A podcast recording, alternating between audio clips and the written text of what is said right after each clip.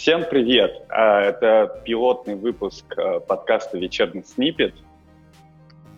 Планируется, что будет трое участников.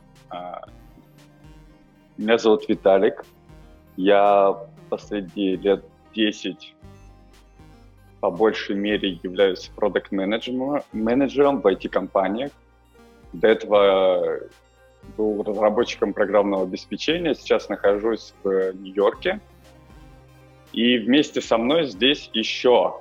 Ребята, включайтесь, рассказывайте. А, так, меня зовут Женя. А, я являюсь разработчиком последние 10 лет. И я нахожусь в Москве. А, привет из солнечной Калифорнии. Я Макс, я программирую компьютеры.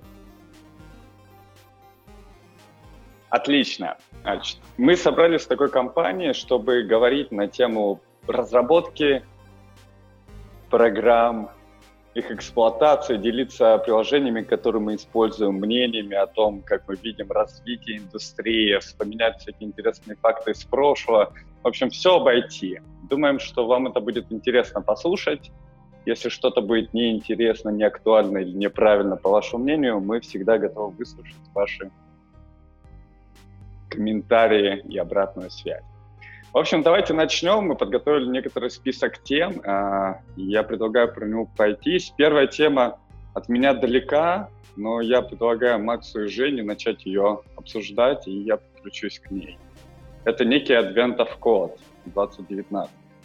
Ребята, да. расскажите, что это? Сегодня как раз 1 декабря, и начался ежегодный, не знаю, как его назвать, конкурс. Это не конкурс даже – гамифицированное да некогда, э, сори, да нельзя, э, развлечение для программистов и им сочувствующих. Дело в том, что э, есть в, в западной культуре такая штука, как как, он, как же он называется, я даже не знаю, как он называется, адвент, адвент календарь. Это когда у тебя, а, тут даже для детей выпускают такие штуки, есть коробочка с конфетами, в ней 25 окошек. И, соответственно, каждый день ты открываешь одно окошко и получаешь конфету. И таким образом ты как бы зачеркиваешь дни в календаре от начала декабря до Рождества. Эту идею развили и сделали из нее вот такой адвентов код, когда каждый день у тебя есть э, одна, да нет, не одна, две задачи, которые нужно решить и получить за них звездочку. Что будет в конце, я не знаю, до конца у меня никогда не хватало терпения дойти, но задачки, они довольно интересные, и многие используют их, насколько я знаю, многие используют их для того, чтобы изучить новый язык программирования, например. Или есть люди, которые, э, которые по хардкору, они решают, они э, соревнуются на скорость э, э, как-то решения всех задач одновременно. И вот я читал в прошлом году кто-то по-моему, у него там за 41 миллисекунду все задачи решались, все, все 25, то есть все 25 дней, по две задачи в каждом дне. Э, задачки, они усложняются прогрессивно на самом деле, и поэтому, там, не знаю, первые 10 дней сделать легко, а потом, а потом как-то терпения уже не хватает. Вот, Женя, ты сказала, что ты начала делать. Какое твое мнение по этому поводу? Да, сегодня посмотрела на первую задачку. Очень классно, что они, а, собственно, про Рождество. То есть там есть Санта, ему какие-то дают какие-то задания. Вот сейчас он должен там стартануть на каком-то космолете, и нужно посчитать э, общую там что-то массу, которая э, потребуется, чтобы стартолет, э, чтобы космолет стартанул. В общем, задачка, по правде, очень простая. Вот первое, я еще пока ее там решение не смысле, я просто посмотрела.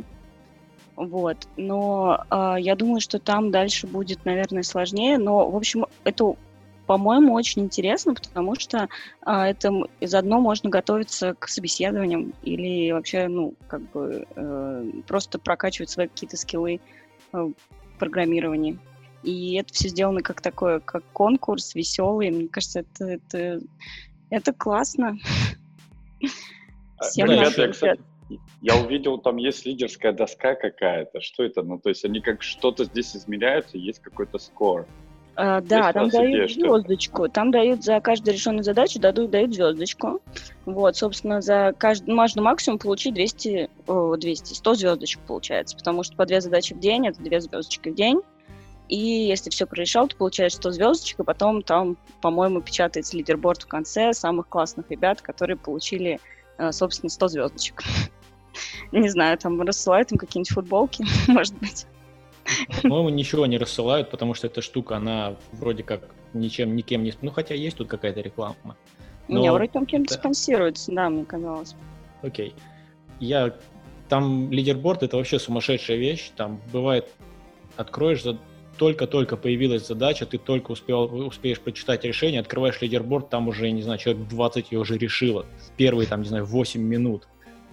Это, это, это люди, которые сидят и просто их страничку, вот как раз в районе этого UTC Midnight, когда, когда задачи туда попадают.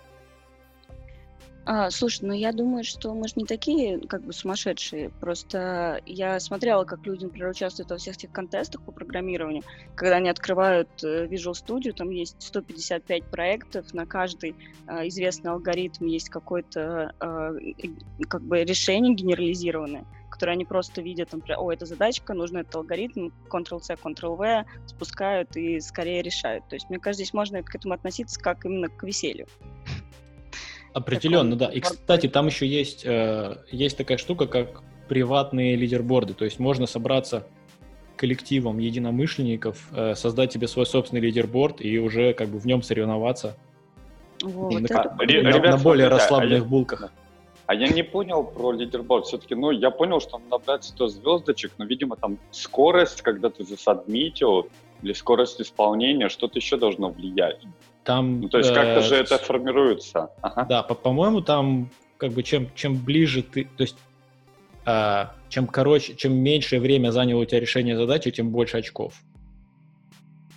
То есть как Понял. бы звездочек, звездочек ты все равно должен получить. Ты не можешь перейти на... А, или можешь. Нет, ты можешь перейти на следующий день, не решив, не решив предыдущий. То есть это ограничено только по времени звездочки и время, наверное, да. А можно, если я, например, сегодня не успею засобмитить задачку, засобмитить ее, например, э, ну, решить задачу с 1 декабря, 2 декабря? Да, хоть, хоть все 25-го. А. На самом деле еще даже прошлогодние конкурсы есть, можно, можно и прошлогодние сабмитить, и, насколько я понимаю, оно все работает. То есть единственная проблема, что в лидерборде в глобальном ты не будешь участвовать. Вот, вот и вся разница. А, я поняла. То есть можно как бы подготовиться, потренироваться на кошках, на прошлогодних этих, почитать там задачки, какие были, посмотреть. Посмотреть, как сложность прогрессирует. Но на самом деле сложность, она такая, она, а, она не только растет. То есть бывают там задачи там, на 15 дне, которые там проще второго дня и так далее. Вообще довольно интересный эксерсайз.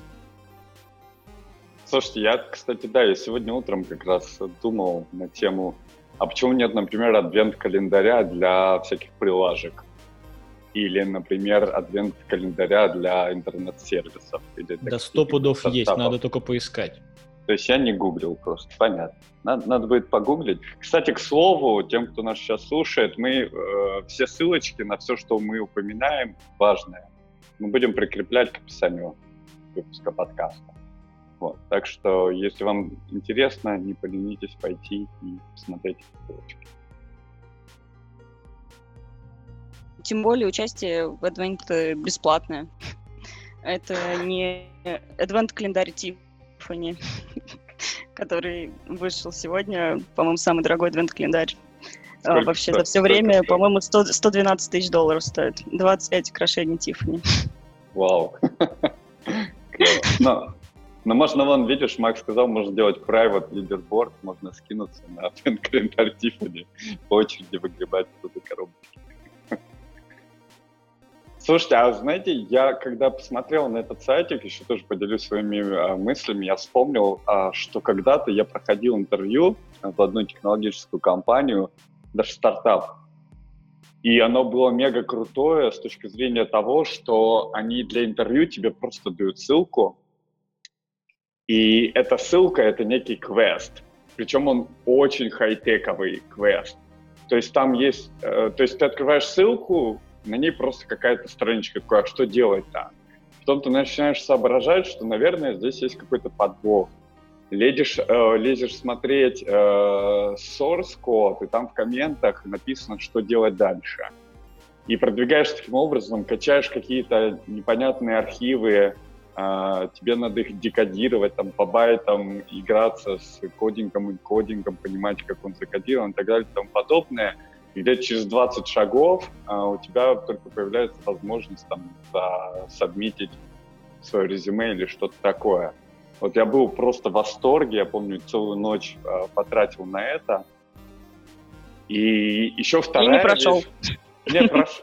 ну, не прошел, да, почему-то ребятам не понравилось после того, как я встретился с ними, поговорил, но после того, как мы поговорили, они уже назад ко мне не вернулись. Вот. А вторая история, которая тоже мне почему-то пришла а, на память, Макс, наверное, тоже участвовал, не знаю, Жень, ты участвовал или нет, а, у Dropbox был когда-то очень-очень давно челлендж тоже подобный. И они раздавали потом свободное место, если ты проходил все эти задания. Я помню, что здесь... Точно, было там. такое. Ты Когда еще Dropbox был такой популярный, и хотелось э, собрать... Мне кажется, это еще в университете было, типа, лет 10 назад.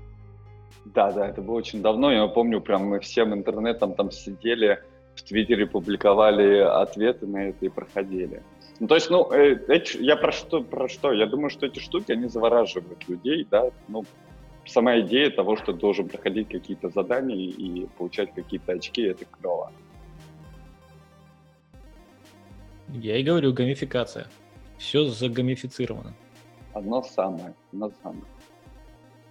А вот, кстати, да, вот э, как думаете, а если бы э, условно Visual Code, Visual Studio Code научился бы тебе давать какие-то ачивки, было бы интересно. Я просто говорю, как, потому что это я знаю, что идентифицированная среда разработки практически все ее используют. А разве нет такого еще? Я, мне казалось, есть какой-то такой плагин, который тебе дает ачивки за всякую ерунду.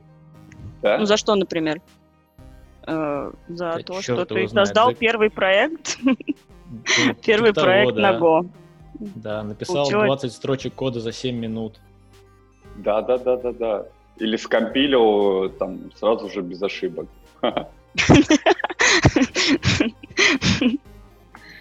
Или у тебя там не упали тесты в течение дня ни разу. Ну, хотя это, наверное, это, наоборот, не ошибка, это, наоборот, это легко, легко делается, ничего не делаешь, у тебя целый день тесты не падают. Такой, ура, ачивка! Да, но мне просто нравится, если уж мы про геймификацию, мне нравится, что сейчас происходит с, с тем, что я получаю от инфраструктуры Apple, когда использую там часы, телефон, и с точки зрения health инфраструктуры. То есть мне рассказывают какие-то абсолютно дикие вещи. Они меня подтолкнули гулять а, во время моих утренних митингов а, в течение часа. Потому что такие, Виталик, смотри, мы тут э, трекаем по тебе статистику твоей вот, активности и видим, что за последние три месяца ты стал значительно меньше двигаться. Чувак, давай, начинай ходить. Я подумал, ну а почему бы и нет? И начал делать, вот у меня есть утро, как правило, часа четыре у меня колы, конфколы бесконечные. Я час из них провожу на улице, просто разминаю свои ноги. И мне это кажется правильным. Я не знаю, насколько это применимо к разработке, но потому что бывают разные настроения, разные задачи, естественно. Мне кажется, что а, получать какую-то статистику, и чтобы тебя еще и благодарили, пускай это будет алгоритм, какой-то там человек, все равно будет как-то бодрить и мотивировать что-то делать. Ну, несомненно, конечно, все, все построено на этих, на этих механиках. Но это дорога в один конец. То есть, если ты начнешь ходить с Apple часами очень много, то они будут тебя подстегивать делать все больше и больше и больше. И там каждый следующий челлендж на следующий месяц у тебя будет, будет чуть-чуть больше, там, не знаю, на 10% больше, чем твой максимум, который ты когда-либо видел. Поэтому когда-нибудь ты упрешься в стену, и будет очень обидно, что ты не смог ачивку получить. Но мне Тут радует, что надо нет... аккуратно. Мне радует, что нет Apple Wheelchair. Что сейчас знаешь, что до этого состояния не, не доведут, наверное.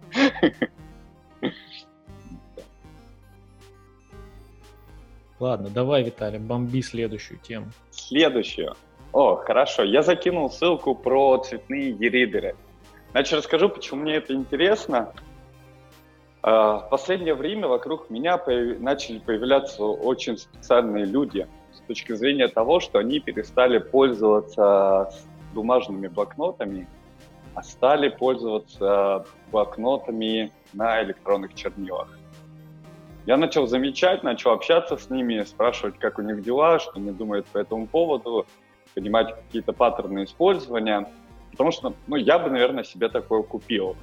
И даже один раз себе такое купил, я не помню, как оно называлось, если честно, но оно было с 7 дюймов экраном, черно-белое и на базе Android. Я купил, поигрался в течение 15 минут и отправил назад. А, почему? Потому что я понял, что механизм синхронизации заметок, инфраструктура, они настолько незрелые, то есть это была абсолютно какая-то свежая компания с Kickstarter, которая это делала. Вот. И я вернул это назад, но ребята, которые вокруг меня этим пользуются, у них 10-дюймовые гаджеты э, от компании Remarkable. Э, технология это одна и та же от компании E-Ink. Есть как раз-таки вот панельки 10, 10 э, дюймов и 7 дюймов. Насколько я знаю, Sony также делает такие еще несколько вендоров, выпускает на основе этих панелек э, ридеры с возможностью писать на них стилусом.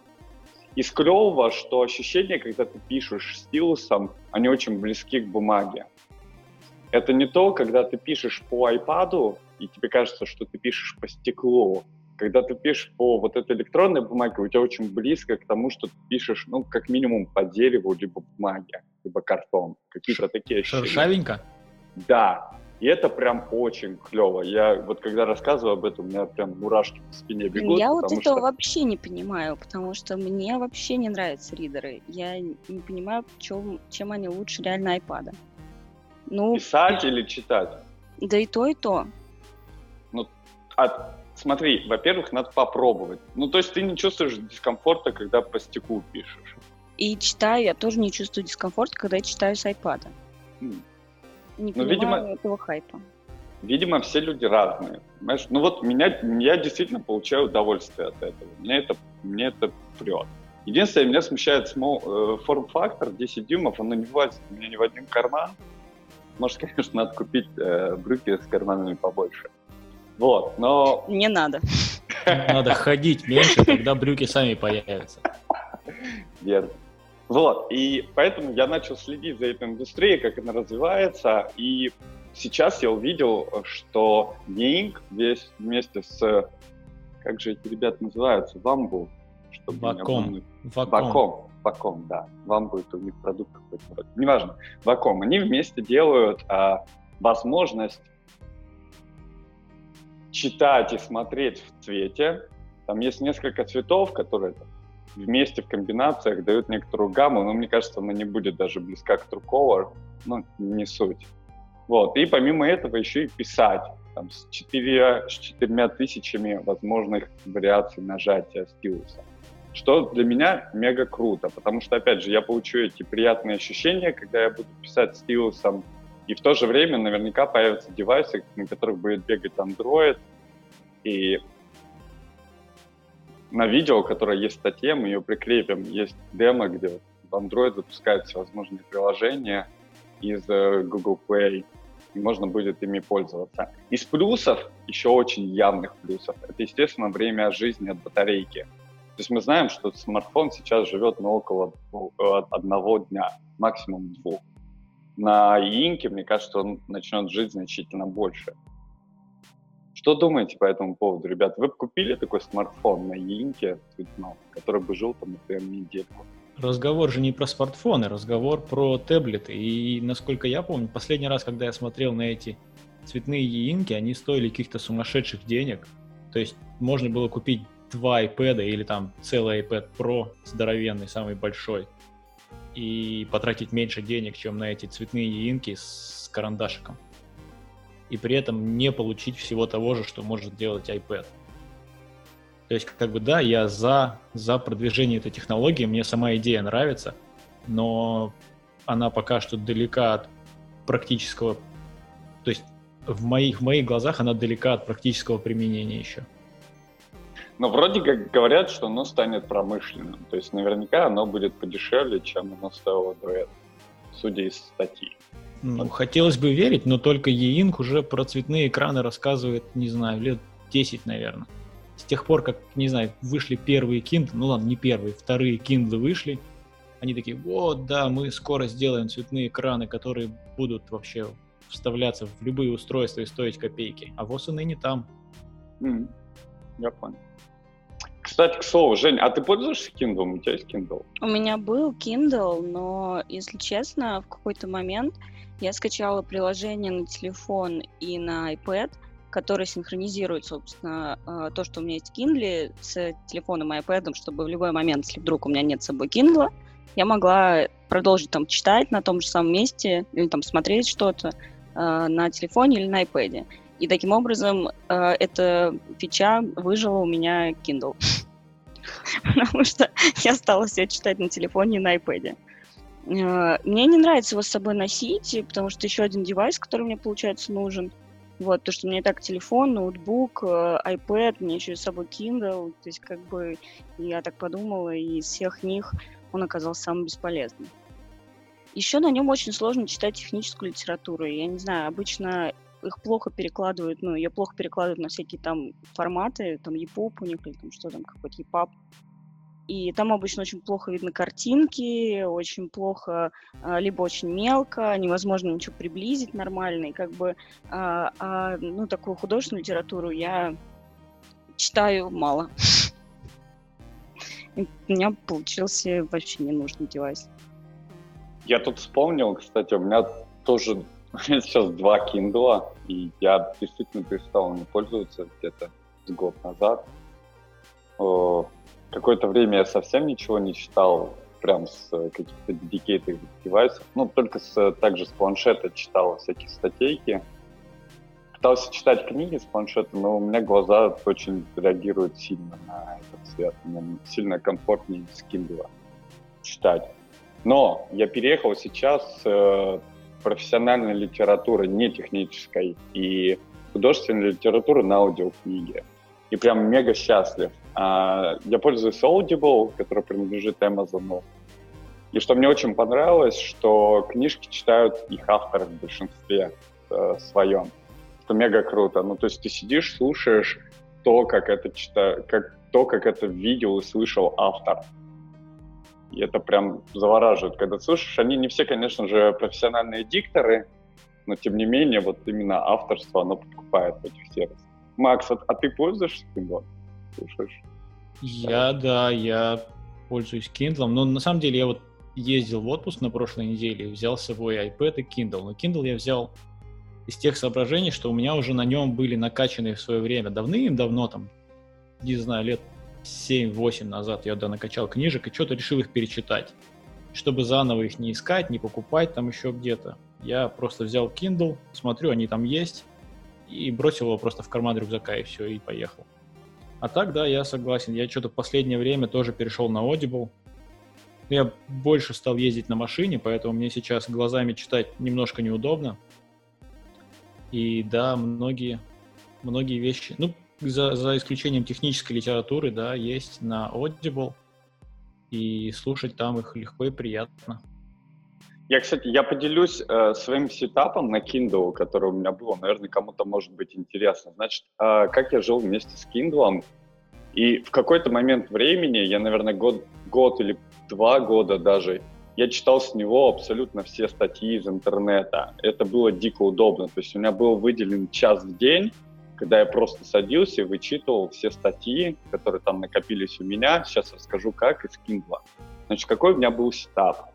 У меня абсолютно везде на мобилках, на десктопах стоит Pocket, и он везде настроен в Share опцию операционной системы. То есть, если я вижу клевую статью, я ее не оставляю в табе, как многие люди это делают там, на какие-то времена. Я сразу же нажимаю Share, выбираю Pocket — и она у меня улетает в покет, после, после чего я ее моментально закрываю и занимаюсь дальше своими делами. Что происходит дальше? А, есть сервис, он называется Pocket to Kindle. Его делает один дядька там на коленке, у него абсолютно ужасный интерфейс, он стоит э, 5 баксов в месяц. Вообще есть бесплатная опция, но за 5 баксов в месяц ты покупаешь моментальную доставку каждого из артиклей, конвертированного в моби кстати, Жень, по-моему, моби формат, EPUB это Apple формат. Вот, Не конвертир... Да, ну, я вроде как так. Вот, конвер... значит, каждый артикул, он конвертируется в моби и сразу же улетает на твой Kindle email. То есть, если ты синхронизируешь Kindle, он будет там. Ну и, и еще и вдобавок платишь этому чуваку за этот прекрасный сервис. То есть, еще раз, я шарю в Pocket, из Pocket это выгребается Pocket to Kindle и летает в Kindle. Я открываю Kindle, нажимаю синхронизация, и у меня там все последние артикулы, которые я хотел почитать в интернетах. Я их просто читаю, удаляю и, или архивирую. Очень клевый был сетап, я был счастлив, потому что я наконец-то стал вычитывать тогда все, что хотел вычитать в интернетах. Слушай, ну, ну а конвертация да. нормально проходит? Ну, в плане там читать это вообще читабельно становится? Да, ну. большинство статей прям великолепно. Знаешь, они такого же качества, как вот в браузере Reader Mode. Угу. Вот, вот один в один. Ну вот с таким же там rate, как в браузере. А я вот открыл страничку, да. которая называется p2k.co. Оно. И они говорят, что Pocket to Amazon Kindle. Send your Pocket articles to your Kindle for free. Да, и еще раз, можно пользоваться бесплатно, но, по-моему, он тогда слепляет артиклы вместе, по 5 их шлет или что-то такое. Либо он реал-тайм не умеет их слать. Ну, есть, в общем, какие-то ограничения, когда он бесплатный. Ладно, просто там совсем не очевидно, что есть платная версия где-то, я ее не нашел. Ну, видишь, чувак, наверное, он хорош в инжиниринге, не очень хорош в маркетинге. Вот, но я продолжаю ему платить, я это знаю, потому что у меня PayPal каждый месяц говорит, что он там снял с меня 5 баксов. Так, ну, в общем-то, а... не жалко. Да. А ты переехал, э, переехал в итоге с этой э, системы? Почему? Я забил. Меня хватило где-то на два года, я забил, я перестал читать Kindle совсем. Вот. У меня какие-то проблемы сейчас с чтением системные. Я вот могу слушать, но не могу читать. Не знаю, с чем это связано. Может, надо к специалисту какому-то обратиться.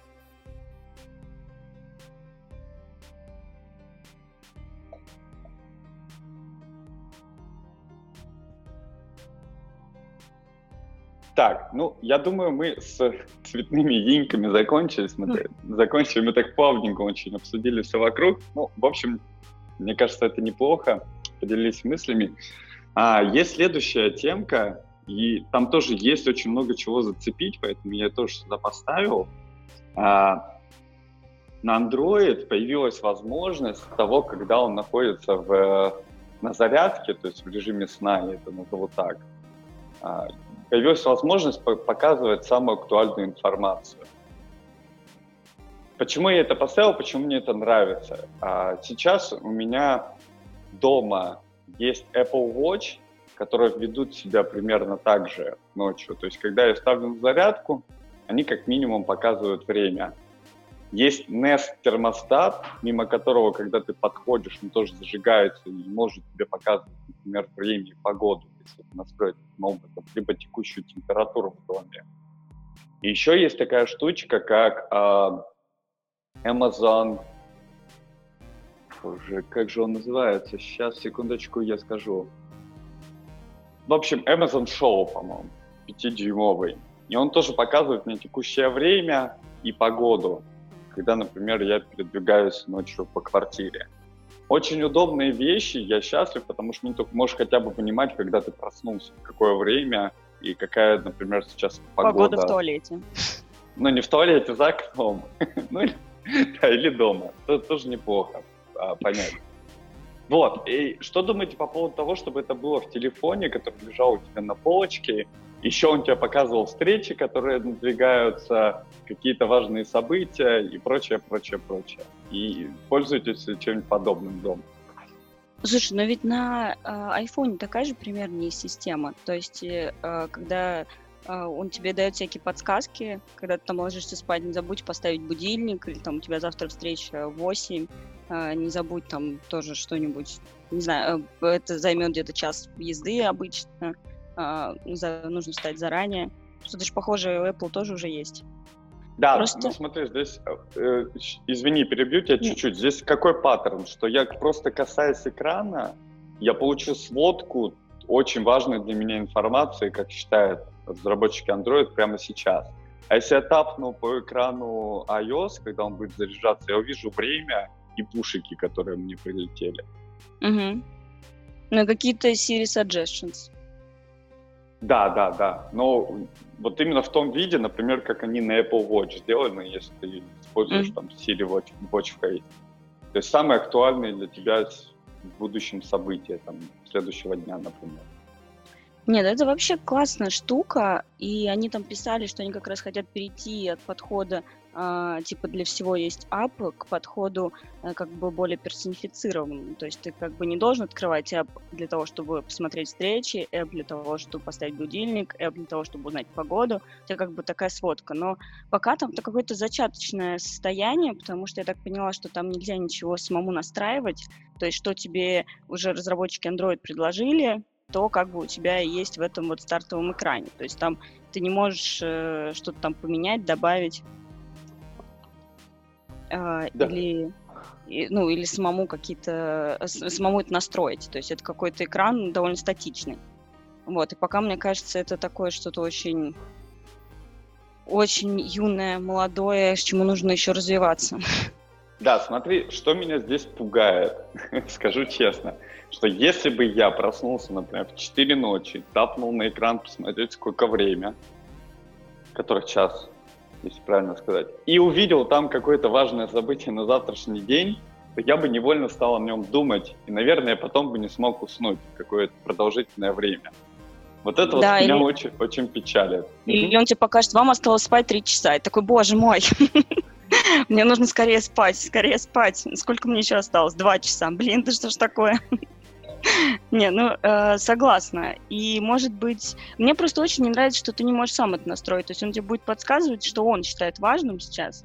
Вот, как бы у тебя может быть важным, ну, то есть совсем другое. Так это значит, ты просто ошибаешься. Что у меня не то, не то, э, не то для меня важно. Не те приоритеты, да. А, еще он за меня и думать будет, что для меня важно. Не, окей, но просто мне кажется, что а, им нужно эту тему дорабатывать, нужно сделать какую-нибудь классную возможность расширяемости, чтобы каждый app мог для тебя предложить, а, а, что, что ты сам можешь вывести как бы на главный экран. Ну, как вот даже на том же а, айфоне, там, что можешь сделать, э, сам задавать, что у тебя показывается на залоченном экране. Ну, то есть какие-то даже вот эти вот маленькие эпы, которых ты можешь, в которые ты можешь зайти до того момента, пока ты разлочил телефон. То есть ты же ты можешь там настраивать этот экран. Здесь надо сделать что-то тоже похожее. Ну, мне кажется. Да, мне нравится твоя идея. И даже, опять же, в этой статье они вспоминают, что раньше можно было виджеты в андроиде выносить как раз-таки на этот экран. И это, наверное, очень близко к тому, что, о чем ты говоришь. Но, понимаешь, у них смысл какой очень большой в том, что ты... Вот сейчас я смотрю на свои виджеты на айфоне, у меня там как бы каждый app показывает какой-то свой кусочек. Ну, то есть там типа, где припаркована моя машина. Это приложение там типа Maps. А приложение погоды показывает мне еще что-то. Было бы классно, если бы это было как бы не разделено по приложению, действительно было бы там интуитивно. Просто какой-то э, сбор информации не, э, не, не, не такой жестко привязанный именно к приложению. Это тоже Но ты имеешь в виду как, как умный помощник. Но опять же, да, вот у меня есть э, да, Siri... умный помощник. Умный помощник, точно. Да. Siri Watch Face, он тебе показывает в виде карточек самую релевантную для тебя сейчас информацию. Google то же самое умеет делать в своем приложении. Там Google, Google Now, точно такое же поведение. Я не знаю, у Алекса я ничего, наверное, такого не встречал подобного.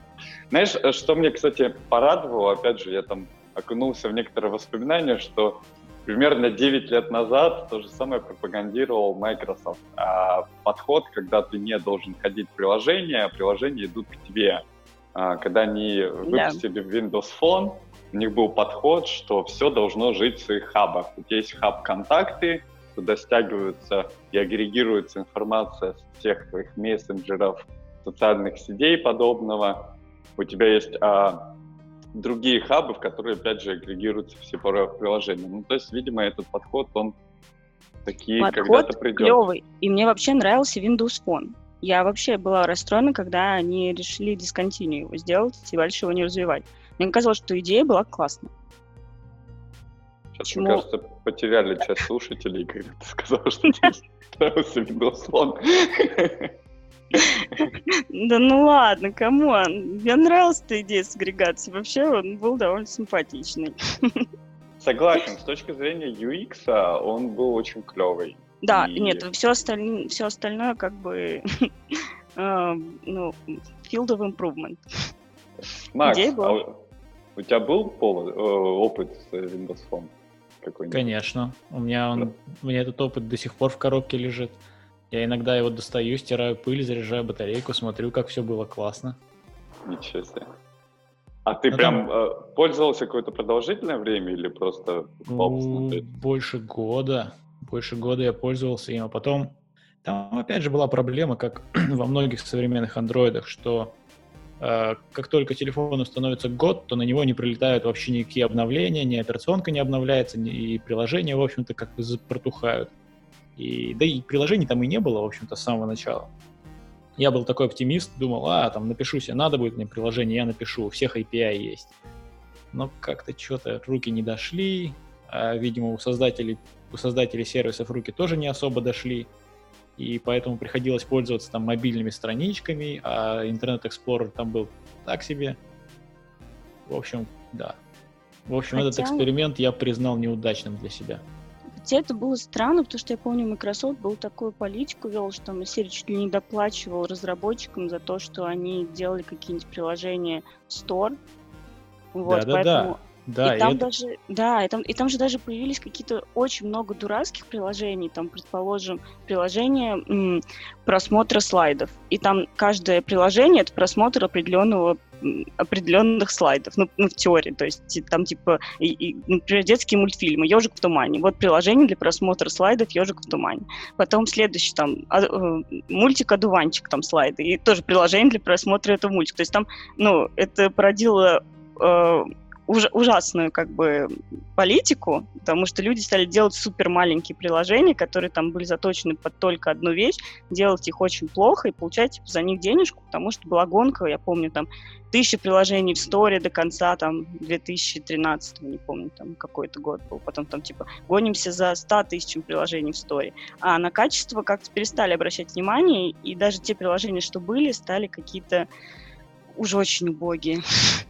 Я, я чуть-чуть вмешаюсь и актуализирую эту тему, потому что сейчас я наблюдаю за тем, что, например, Apple, он стремится, наоборот, почистить marketplace. То есть а, да. у, нас, у нас есть огромное количество приложений, мы постоянно встречаемся с большими проблемами на их ревью, потому что их политика постоянно меняется. С точки зрения, например, они очень сильно борются с приложениями-клонами то есть конструктор приложений, когда ты на сайте собираешь какое-то приложение, публикуешь его, сейчас очень сложно поддерживать разработчикам. То есть Apple, насколько знаю, он даже анализирует э, код и говорит, что, например, там ваши приложения, они там схожи на столько-то, столько-то процентов. Поэтому мы рекомендуем вам переделать его, используя наши технологии заново, например.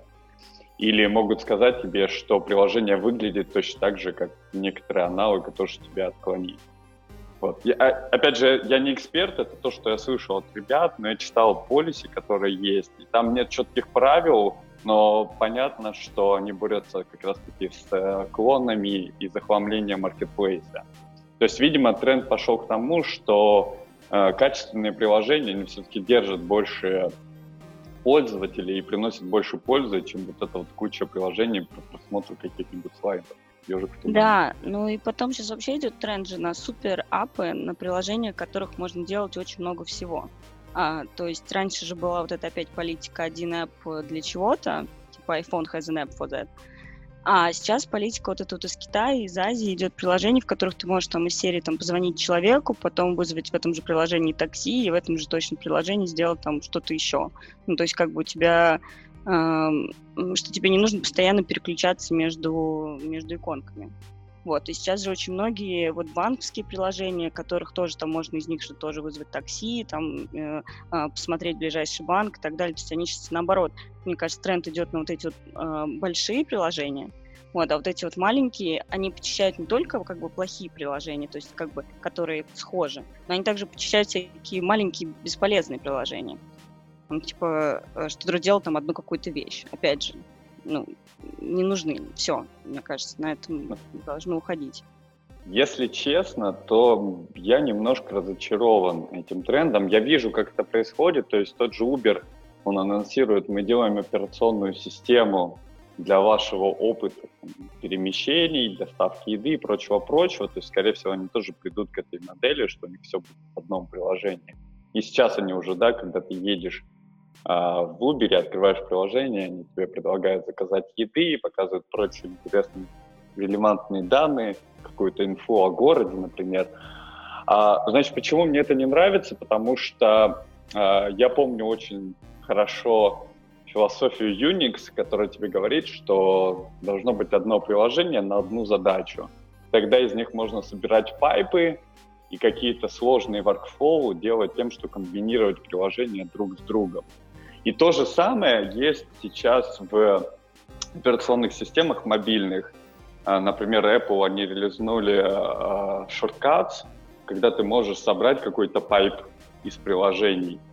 Когда происходит какое-то событие, ты запускаешь приложение А, output от приложения А может использовать приложение Б и, и подобная магия. Мне это очень нравится.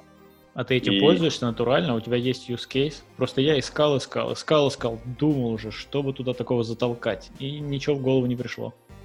Я сделал шорткат, но, честно, я им не пользуюсь. Значит, я сделал один шорткат, а он говорит, что пойди в календарь, вытащи э, текущий либо ближайший предстоящий митинг из него, достань из него Zoom URL и запусти Zoom по этому URL. Zoom — это средство для конфколов.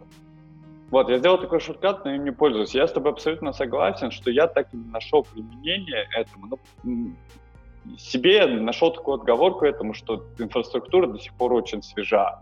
Потому что, по сути, анонс состоялся только с э, текущей iOS. То есть, по сути, прошло не так много времени, чтобы приложения, которые реально это утилизируют, появились. Хочется верить. Да, но и с другой стороны, помимо этого приложения Shortcuts, есть же еще и другой агрегатор. Это Siri, если мы говорим о iOS то есть которая тоже может пойти в приложение, вызвать у него какой-то, я назову это intent, да, или какой-то action, и получить оттуда какие-то данные, и потом, например, эти данные заслать в другое приложение. Но здесь, наверное, я согласен, что нет э, разницы, будь это приложение на одну задачу, либо приложение комбайн. Но все-таки мне как-то вот больше близко, когда есть одно приложение под одну задачу. Опять же, потому что я провожу аналогии с командной строкой, и там это работает прекрасно.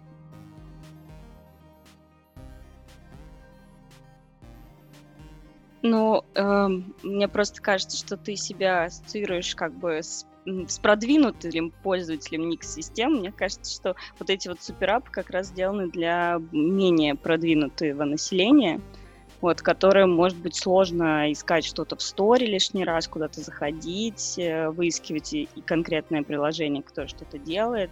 Им проще скачать одно и в нем э, научиться в нем работать и работать со всеми остальными функциями. Ну, то есть вот я знаю, что сейчас же Сбербанк, он купил э, Delivery Club, он купил Mobile, ну, то есть он какой-то не купил, но, в общем, какая-то идет, какое-то идет объединение, э, купил там футех компанию, и он хочет сделать один, э, объединился афиш рестораны, и они сейчас делают один большой app, который там позволяет бронировать столик, заходить, оплачивать счет, вызывать такси, доставлять еду домой. И мне кажется, что вот такого плана приложения ну, неплохие для людей, особенно которым вообще тяжело разбираться в чем-то новом. То есть у них как бы есть уже app, они в нем разобрались, но что-то новое появилось, они еще могут там где-то нажать и что-то там попробовать. Вот, остальные как бы... Э, для них остальные, может быть, какие-то скачивать новые приложения, может быть, сложно. Не знаю. Здесь, я согласен здесь на 100%. Макс, говори. Окей. Okay. Uh, здесь проблема, что вот есть, есть Сбербанк, да, а я, я не Сбербанк, я не пользуюсь Сбербанком. И как мне еду заказывать, как мне столики заказывать? То есть получается, что а там... К сожалению, при... никак. Вот так вот, да. То есть придет Uber, скажет, типа, а вот у нас в Uber вы тоже можете там использовать, там, не знаю, оперировать с вашим банковским счетом еще как-то. То есть и будет, будет такие, будут такие лужицы, то есть вместо, вместо океанов всех пользователей, которые пользуются там десятком приложений, будет там лужица тех, кто пользуется всеми функциями вот этого приложения. лужица тех, кто пользуется э, всеми функциями другого приложения. И все, все разработчики приложений будут вынуждены реализовывать все функции в своем же приложении. Ну, то есть, с одной стороны, это, конечно, наверное, хорошо, разработчикам больше работы. А с другой стороны, это как это, сегментация, получается, рынка. Не знаю, хорошо ли это или плохо. Я соглашусь с тем, что рассказал Женя, потому что ну, я действительно, наверное, исключительно с этой точки зрения по сравнению с, со средним, в кавычках, пользователем, потому что у меня 8 экранов в приложении в iPhone. У среднего пользователя значительно меньше. Там, насколько я знаю, около одного-двух экранов. У моей мамы один, и то она путается у них. Да, да, да, именно об этом и речь. Но с, с другой стороны, Макс, смотри, э, насколько я понимаю, в этом нет ничего страшного в том, что это происходит, потому что тот же Uber, тот же Сбербанк, те же китайские приложения, о которых нам рассказывает статья про эти мега-приложения, они всеми монополисты практически на рынке. То есть они занимают доминирующую позицию, и это будет абсолютно нормально, если они будут предоставлять огромное количество сервисов внутри себя. Но плохо, что они будут держать монополию, конечно, это грустная история. Да, ну мы, мы уже в этой ситуации, там ничего с этим не поделаешь. Ну да. Давайте тогда на этой позитивной ноте э, попробуем завершить наш пилотный выпуск. Спасибо всем, кто его выслушал. Спасибо. Мы очень, да, мы очень хотим услышать обратную связь. А, я напишу в описании подкаста, как ее сделать, куда писать, либо откуда вы скачали, там будет ссылка обратной связи. А, всем хорошего дня, и я надеюсь, что мы будем записываться и дальше. Постараемся. Всем привет. Пока-пока. Пока.